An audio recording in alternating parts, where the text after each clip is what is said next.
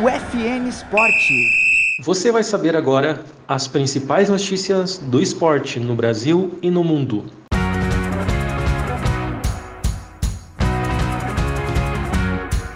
Organização nega pedido de patrocinadores para adiar Olimpíadas.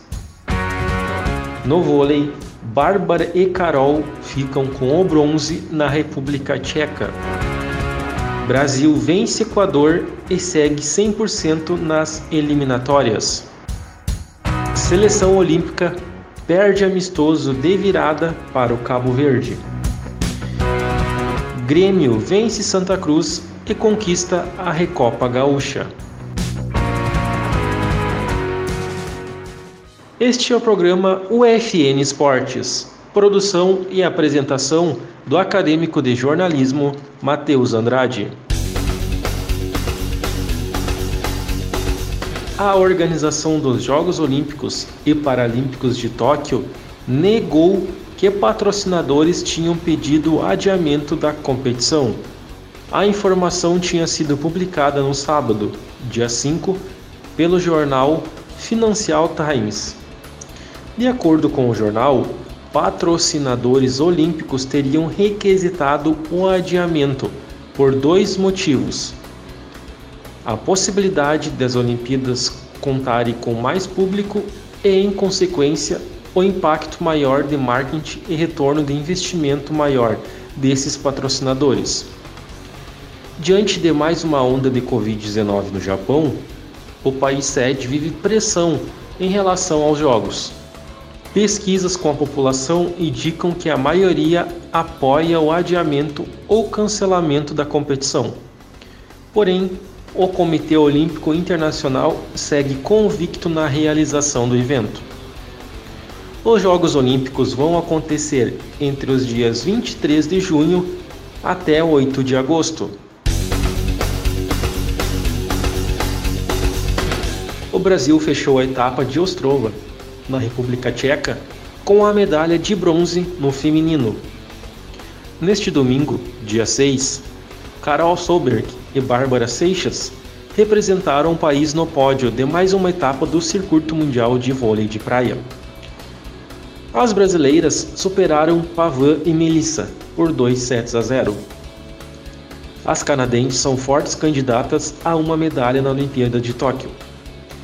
Carol e Bárbara, que acabaram de montar a dupla, não vão estar no torneio.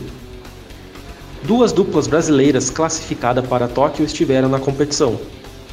Agatha e Duda foram eliminadas nas oitavas de final. Já Álvaro Filho e Alisson foram para a repescagem e acabaram eliminados nesta fase. A seleção brasileira venceu o Equador por 2 a 0 na sexta-feira, dia 4, no Beira Rio, em Porto Alegre, pela sétima rodada das eliminatórias da Copa do Mundo do Catar. A seleção manteve o 100% de aproveitamento na liderança da tabela, após cinco jogos. Tudo isso mesmo em meio a uma grave crise de bastidores, que envolve a insatisfação de jogadores, além de ameaça de demissão do técnico Tite e denúncia de assédio sexual contra Rogério Caboclo, presidente da CBF, Confederação Brasileira de Futebol. Os gols foram marcados pelo atacante Richarlison e por Neymar, após pênalti sofrido por Gabriel Jesus. Ambos já no segundo tempo. O próximo jogo da seleção brasileira é contra o Paraguai, na terça-feira, dia 8, no Defensores del Chaco, em Assunção, no Paraguai, às nove e meia da noite. A seleção brasileira olímpica perdeu por 2 a 1 de virada para o time principal do Cabo Verde, em seu penúltimo amistoso antes dos Jogos Olímpicos. A partida foi realizada na Sérvia, no sábado, dia 5. O gol brasileiro foi marcado por Pedro de pênalti. Lisandro Semedo e Willy Semedo fizeram os gols da vitória de Cabo Verde. A seleção volta a campo na terça-feira, dia 8, às 2 horas da tarde, em amistoso contra a Sérvia. na cidade de Novi Sad. Vai ser o último jogo da seleção antes da convocação para os Jogos Olímpicos de Tóquio. O Brasil estreia no torneio no dia 22 de julho, um dia antes da cerimônia de abertura, contra a Alemanha. O Grêmio venceu o Santa Cruz por 3 a 0 no domingo, dia 6, na Arena, e conquistou a Recopa Gaúcha.